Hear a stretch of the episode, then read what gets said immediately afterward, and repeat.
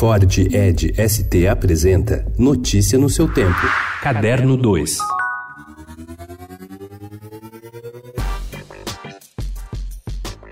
O Conto de Aya é o livro mais famoso de Margaret Atwood, escrito em Berlim em 1984 e publicado em 1985. Ele retrata uma nova sociedade tirânica e puritana, onde as liberdades são anuladas, as mulheres férteis viram servas, a vigilância é feroz e a punição é cruel. O livro voltou ao debate às listas de mais vendidos ao lado de 1984 de George Orwell. Em setembro foi lançado em inglês Os Testamentos, que chega nos próximos dias às livrarias brasileiras, vésperas do aniversário da autora. Margaret Atwood faz 80 anos nesta segunda-feira.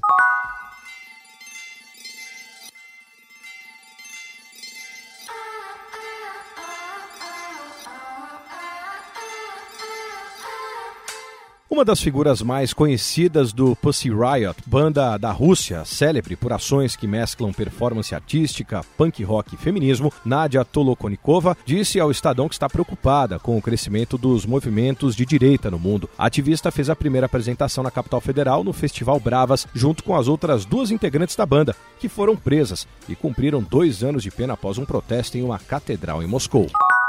O tão esperado serviço de streaming da Disney colocou alertas no início de alguns filmes, indicando que eles podem trazer elementos racistas ou ofensivos. Uma medida que os especialistas dizem que começa a resolver o problema, mas não chega a ser suficiente. Uma mensagem exibida na Disney Plus antes de filmes clássicos, dentre eles Dumbo e Peter Pan, diz que o filme será exibido como foi originalmente produzido e pode conter representações culturais desatualizadas.